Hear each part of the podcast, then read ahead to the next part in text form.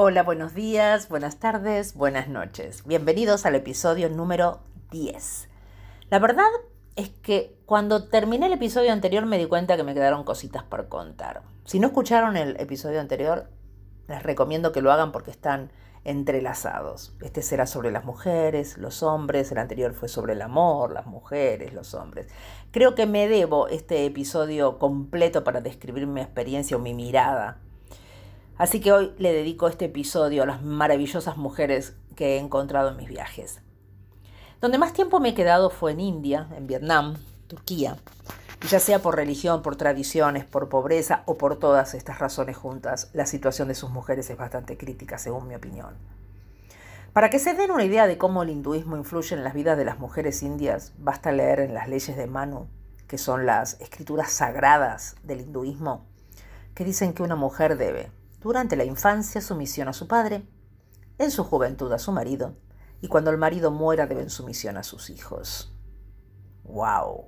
Y agrega que las mujeres no están hechas para ser libres. O sea, por más que los indios y también los musulmanes glorifican a sus mujeres, hablan de ellas como el centro de sus vidas, de sus hogares, se van a glorian del respeto que les tienen. Yo les creo, ¿eh? Ojo, son sinceros cuando te lo dicen.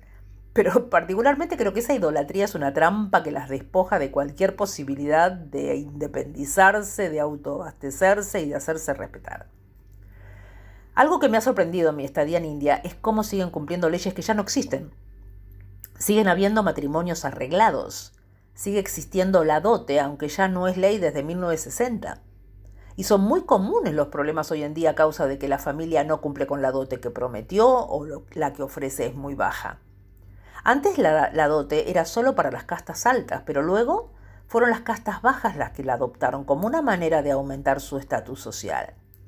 He conocido hombres de 30 a 40 años que como habían estudiado, estudiado un par de años en la universidad, ni siquiera se habían recibido, aspiraban y pedían dotes muy altas y difíciles de conseguir por parte de la familia de las mujeres. Y por supuesto ellos deben casarse entre personas de su misma casta, con lo cual muchos terminan solteros, y lo que más me impresionó son las historias sobre las vidas que cobran las dotes debido a las peleas entre familias. Literalmente mueren, sí señores, mueren muchas mujeres a causa de estas luchas por la dote. Conocí, por ejemplo, un tipo que más o menos tendría unos 40 años y después de cuatro años de casado seguía discutiendo con su suegro porque el suegro le había dado una dote en bienes, heladera, muebles, cosas, mm, objetos y dinero que todavía no había entregado. Estaba demorando la entrega de ese dinero. Entonces este muchacho estaba indignado. Otro de unos 25 años más o menos, poquito más, me mostraba las fotos que su madre le enviaba a diario para que eligiera una esposa. Él me las mostraba como si fueran, no sé, camisetas. Y los comentarios que hacían, quieren hablar de bullying, eran increíbles. Pero no le gustaba ninguna. Él quería casarse con una extranjera, pero tenía que casarse con una india. Parecía que me hablaba de otro planeta hace mil años, o sea, rarísimo. Sentí una mezcla de pena e indignación. Le hice muchísimas preguntas, por supuesto. Era un pibe que, por ejemplo, era manager de un hotel, porque también vamos a entender la situación de los hombres. Tenía, manejaba un hotel en Udaipur, que es una zona de mucho turismo. Hablaba perfecto inglés. Muy listo, realmente. Eh, aparte, no solamente se ocupaba del hotel, sino que llevaba en tours a los huéspedes con el auto y por supuesto el auto y el hotel pertenecían a un dueño que vivía en Singapur, que ni porcentaje le daba por los viajes que hacía. A veces el tipo estaba manejando cientos de kilómetros por día, siempre pendiente del hotel, del check-in, del check-out, todo por 300 dólares. Entonces, ¿cómo no va a casarse por una buena dote? ¿Cómo piensan que va a sostener a su mujer? Pero el punto acá es la poca decisión que ambos novios tienen en su elección de pareja, que encima se supone que es para toda la vida. Y que no son niños, porque estoy hablando, miren, de muchachos de 25, 27 años, que la madre le está eligiendo la novia, no estoy hablando de chicos de 16, 17 matrimonios arreglados. Un joven kurdo, por ejemplo, que vive en Turquía, un día me contó, después de cinco años que había pasado este hecho, cómo su novia lo dejó por otro candidato que la familia consideró mejor para ella. Ni siquiera lo dejó. La novia desapareció, la alejaron de él, no la vio más. Supo con el tiempo que se había comprometido con otro. Y me lo contaba con una tristeza y con una emoción, con brillo en los ojos, después de cinco años. Volviendo a las castas, porque esas son, es el problema, son, es el paso previo a las dotes. En la India hay cuatro. La, historia es muy linda porque hay un dios, un gigante, el Purusha, un gigante de mil cabezas, que fue rebanado por el resto de los dioses para dar forma al mundo de cuatro castas.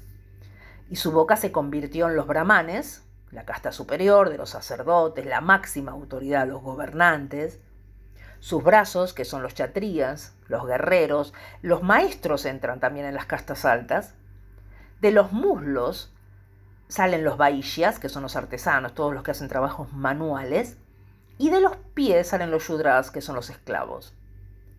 Pero también están los dalits, que no nacieron del cuerpo de Purusha, por lo cual fueron condenados a una marginalidad perpetua. Algo curioso es que me dijeron que una mujer Dalit vive 15 años menos que otras mujeres en India. Imagínense las condiciones de vida de estas mujeres. Hacen los trabajos más sucios, limpiar letrinas, calles, basura. Vulgarmente se les dice los intocables, the untouchables. Y también supe que hace mucho, pero no hace tanto, aparte de los untouchables, de los Dalits, estaban los invisibles, a los que solo se los dejaba salir de noche si no iban presos. Ahora, ¿qué pasa con los hijos de los Dalits? En el mejor de los casos, fábricas para los varones. Y en el peor de los casos, las niñas serán vendidas. Vendidas. A ver, la situación de pobreza no es diferente a cualquier otro país de Latinoamérica, de África.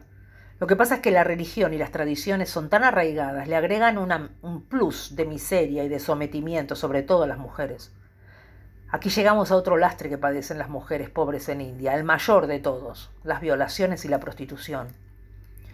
En la periferia de Delhi me he topado con niñas trabajadoras sexuales ataviadas con collares, pintadísimas, como si fueran adultos. Y si miras bien, vas a ver a las madres o familiares femeninos que no les sacan los ojos de encima. Por un lado las protegen de que no las abusen y por otro lado se aseguran de que les paguen. Notaron que dije las protegen de que no las abusen, cuando son doblemente abusadas por clientes y por la familia misma, pero ellos no lo ven así. Si bien la trata con fines de explotación sexual sigue siendo el mayor problema en India, la explotación de las víctimas domésticas de trabajo forzoso es la forma más común de trata. Se estima que hay, eh, no sé si son como 8 millones de sobrevivientes de la trata en el país, la mayoría de los cuales trabajan en regímenes de servidumbre. Algunos de ustedes sabrán que en mi estadía en India colaboré y sigo colaborando y voy a volver en unos meses a un orfanato en Mangalagiri, en el sur de India. Bueno, la mayoría de los niños huérfanos son huérfanos, pero también hay muchos que las madres son solteras o, los maridos las abandonan. Entonces no pueden mantener a los chicos y los abandonan. O a veces esos niños tienen abuelos que son muy mayores y también muy pobres. Pero lo notable es que el 80% de los niños en el orfanato y en todos los orfanatos de la India son mujeres. Son niñas. Son las primeras en ser abandonadas. Los padres deciden abandonarlas desde la infancia generalmente cuando tienen entre, entre 4 y 8 años, y las lanzan a ejercer la prostitución de niñas. Cuando alcanzan la pubertad, cualquier hombre las puede abusar sexualmente. ¿Cómo es posible que esto suceda? Y esto también es una manifestación más de la discriminación de género que existe en el mundo y en India. Las familias se libran de una boca a la que alimentar, y como no se casan, se libran también de la dote que tendrían que entregar a la familia del futuro marido. El que nazca una niña en la India es una desgracia porque supone que para poder darle la dote a veces tienen que pedir un préstamo. Y los prestamistas les cobran unos intereses que endeudan a la familia de por vida. O sea, ¿se dan cuenta cómo está todo relacionado? Las castas, la dote, la pobreza, el sometimiento, la violencia, es una cadena. Gracias al orfanato van a la escuela, son muy educadas, pero cuando les pregunto qué quieren hacer cuando sean grandes, me dan una ternura, me dicen, yo quiero ser profesora, yo quiero ser policía, otra quiere ser doctora. yo les sonrío, las miro con amor, pero tengo una profunda tristeza en el corazón porque sé que cuando tengan 18 años y no puedan estar más en el hogar, su futuro va a ser totalmente imprevisible y peligroso. De hecho, yo he vivido en una casa en India donde la chica tendría unos 20, 22 años y el dueño de la casa es su amante. Tiene su mujer y sus hijos en la ciudad y ahí en el pueblo la tiene a ella como amante. Pero bueno, le da casa a la chica y alimenta a la familia. Veía todas las mañanas cómo la familia tocaba la puerta de la casa para que le den una bolsita con comida y se iban. ¿El precio? La hija. Esto lo viví. Lo que más me ha conmovido en mi paso por India es la mirada de las mujeres siempre te devuelven una sonrisa. Trabajan, son trabajadoras, trabajan en los mercados, en artesanía, sentadas en la calle a pleno sol. Pero, por ejemplo, en un, lugar en un local cerrado, el vendedor siempre va a ser hombre. Local cerrado, digo así, con vidrios como tenemos en, en Occidente, un local con vidriera a la calle, con puerta, ahí van a ver hombres. Yo no recuerdo haber visto una mujer que me atienda en un local. Sí las vas a ver en el mercado, pero no en un local cerrado. Salvo en, las grandes ciudades, sí, las tenés en los shoppings y en locales, pero en los pueblos, no.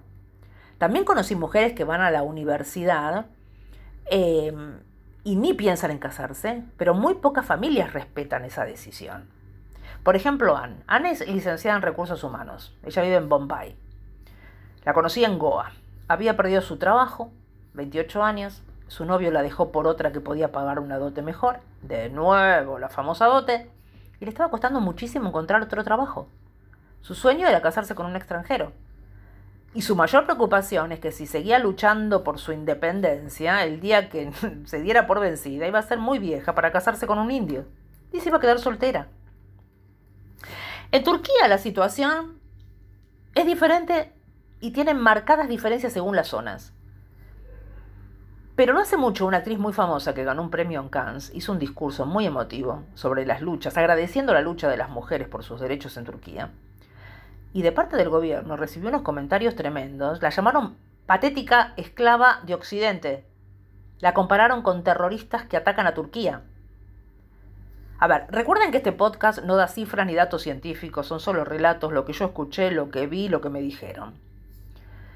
En Turquía, encima, tengo opiniones muy dispares porque son muy heterogéneos. Si bien el 95% son musulmanes, no es un Estado islámico y eso hace una diferencia enorme. Las mujeres son más independientes. Pero no todas son rosas. Muy pocas son rosas. Por ejemplo, la vestimenta. Ya de por sí el, vestir, la forma en que se visten genera polémica. Mismo entre las mismas turcas, que tienen diferentes opiniones. Pero es común ver a una abuela o una madre totalmente tapada con su hijab, que es ese velo que llevan en la cabeza, y sus hijas o nietas muy modernas con jeans, remera. Y lo que más me sorprendió es mujeres totalmente cubiertas con las túnicas, pero vos cuando las ves caminar, asoman ropas súper modernas, pantalones ceñidos, calzas, tienen unas sandalias, se pintan, se maquillan, uñas postizas, pestañas postizas, son súper llamativas, de una belleza tremenda. Mucho oro, mucha cadena, las vas a ver en los shoppings, los que son de clase alta, comprando en las mejores marcas, en Victoria's Secret. ¿Cuál es la diferencia? Velo y túnica. Ellas conducen sus autos, fuman en la calle. Y aquí se abre el debate que según mi opinión es más debate fuera de los países musulmanes que dentro. Por ejemplo, una vez conversé con unas chicas en Varanasi, en India, donde también hay muchos musulmanes, y me contaron que en el 2022, o sea, el año anterior que me las encontré, una estudiante, eh, estudiantes del estado de Karnataka protestaron porque se les prohibió usar el velo en clase. Ellas querían usarlo. También conocí unas chicas que tendrían aproximadamente 30 años en Alania, en Turquía, en el sur, que me dijeron que la gente no entiende que ellas pueden sentirse empoderadas usando un pañuelo en la cabeza. Que usar velo a veces confunde a la gente y la juzgan por hacerlo. Que se sentían discriminadas y que estaban cansadas de que las llamen oprimidas por vestirse de esa manera. Eso me lo dijeron a mí. Una vez una joven musulmana que hace muchos años vive en New York me comentó que en Turquía a veces no se cubre, pero apenas pone un pie en el aeropuerto inmediatamente usa el hijab como manera de diferenciarse, de mostrar su orgullo musulmán y sobre todo porque inmediatamente la dejan de molestar. Una vez, esto yo lo experimenté en carne propia, estaba en una fiesta que se llama Holi, la fiesta de los colores en India, donde todo el mundo tira polvos de colores. En vez de agua te tiran eh, polvos en honor a Krishna. Bueno, ahí conocí unos chicos, unos adolescentes que me acompañaron, porque yo ya estaba cansada de ser la única turista y que me tuvieran de punto y me tiraran polvo por todos lados, casi me rompen los lentes. Bueno, el que estuviera con los chicos, que son, eran indios, no hizo que los demás me dejaran en paz. Hasta que una de las chicas se le ocurrió que con mi chalina me hicieran un hijab. Y me cubrieran como si yo fuera una musulmana. ¿Y saben qué? Funcionó. Nadie más me tiró polvo. Nadie me molestó más. Otra vez una chica en Delhi, ante mi pregunta de si era necesario taparse de ese modo, me respondió, tengo tapada la cabeza, no el cerebro. Me mato. Lo que está claro es que en Turquía habrá excepciones, claro, pero la amplia mayoría está orgullosa de su religión y eligen libremente mantenerse vestirse de esa manera. No hay un Estado que las obligue. Pero repito, Turquía es un país muy desarrollado, muy moderno, que mira a Occidente. Ahora bien, que Turquía es un país machista, doy fe. Otra vez, aman a sus mujeres, idolatran a sus madres, las tratan como reinas, pero el que manda es el hombre. Como en la mayoría de los países asiáticos, las familias son muy unidas y viven todos juntos, todos en la misma casa. Los abuelos, los primos, los tíos, los hijos. Entre paréntesis, esto hace bastante difícil los matrimonios mixtos. Yo tengo una amiga que está casada con un turco que tuvo que ponerse muy firme, muy firme para no ir a vivir con su suegra. Y no sabrás en Occidente lo que es tener problemas con tu suegra hasta que no tengas una suegra turca. ¿Cómo medimos una sociedad machista? Por ejemplo, que hay un altísimo porcentaje de mujeres jóvenes que no estudian o trabajan, que esperan casarse. Volvemos de vuelta al tan mentado matrimonio. De hecho, en Turquía la edad legal para casarse es 18, pero la mayoría se casa antes de esa edad. Pero lo peor es el maltrato físico del que son víctimas. Y me podrán decir, esto pasa en todos lados. Sí, ya sé. Pero en Turquía está más aceptado, es como, está más naturalizado. Encima tienen algo que no lo van a creer, pero se llaman asesinatos por honor. Mujeres que son asesinadas por sus familias por haber cometido adulterio. O los suicidios inducidos, también por familias que ven mancillado el honor de sus familias. Adulterio que solo es pensado así en esos términos si lo cometen las mujeres. Porque, a ver, más infiel que un turco, olvídate. Pero ellos no tienen ningún descaro, te miran, te relojean de arriba abajo aún delante de sus mujeres. En lo personal me han resultado muchas veces muy abusivos. Creo que la violencia de género en Turquía es estructural. Y vuelvo al presidente actual que fue reelegido hace poco, pero que a veces dice cada cosa que, que no colabora con la lucha de las mujeres turcas, que han tenido una lucha tremenda a lo largo de los años.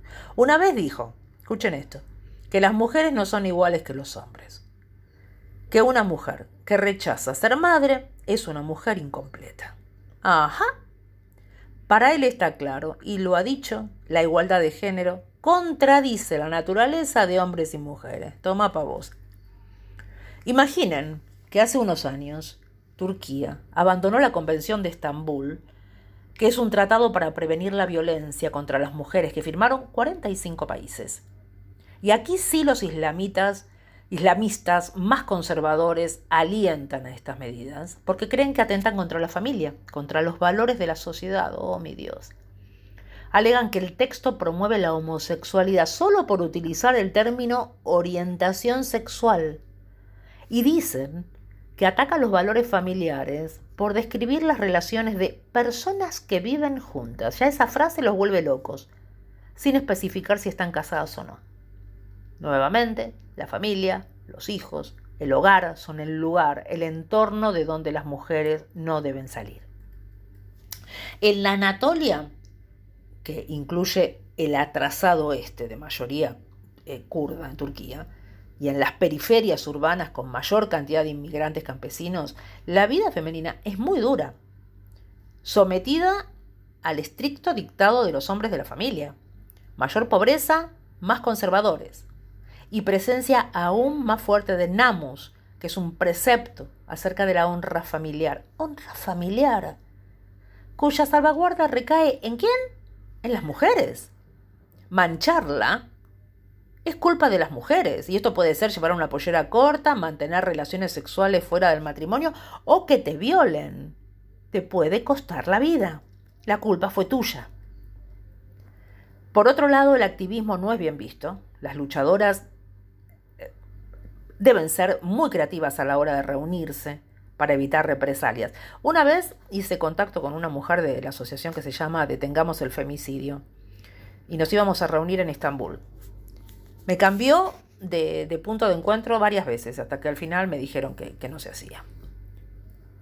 Lo único que sé es que son muy pocas las mujeres con las que he hablado en Turquía. Por lo general, en las zonas más aisladas no hablan inglés, son muy tímidas, reservadas, no demasiado comunicativas, pero sí hablé con muchos hombres.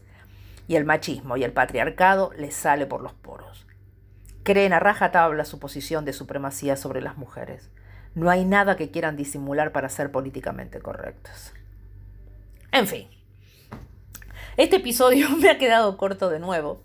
Es que hay tanto para decir, tanto que contar. Ya voy a volver en otros episodios con este tema porque me quedaron muchos países afuera es que como mujer yo me apasiono por lo que nos pasa. Eh, soy una viajera que viaja libre de prejuicios, con la mente muy abierta, intentando no juzgar, intentando entender, pero ante la violencia de género, en realidad ante cualquier tipo de violencia. No, no puedo dejar de tomar partido. Y sé que entender forma parte del cambio. Me cuesta, me cuesta. Y también quiero decir que me han recibido de perlas en estos países. Nunca fui discriminada por mi forma de vestir, por mis comentarios, por mi manera de pensar, que siempre he sido libre de expresar lo que quisiera. Les agradezco mucho a todas las mujeres y los hombres que me he encontrado en estos años. Gracias a ustedes por escucharme. Les deseo una hermosa semana llena de sueños cumplidos. Agradezco profundamente ser una mujer libre e independiente. A veces cuando uno viaja y ve ciertas realidades se da cuenta de lo que tiene. Y también por eso he llamado tanto la atención. mucha gente se cuando dice, "¿Y pero con quién vivís?" No, sola. ¿Viajas sola? Sí, viajo sola. ¿Y qué edad tenés? Tanto. Uh, pero ¿y tus hijos? Y están muy bien, pero están en Argentina. Eso ya les vuela la cabeza, no lo pueden concebir. Bueno, creo que entenderán las razones, ¿no? Abrazo viajero para todos y todas. Y hoy abrazo doble para las mujeres que me escuchan. Les deseo una feliz vida a todos. Hasta la semana que viene. Chao. Nothing really moves me anymore.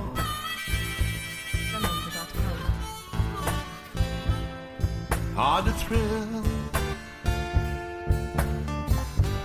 Nothing really moves me anymore.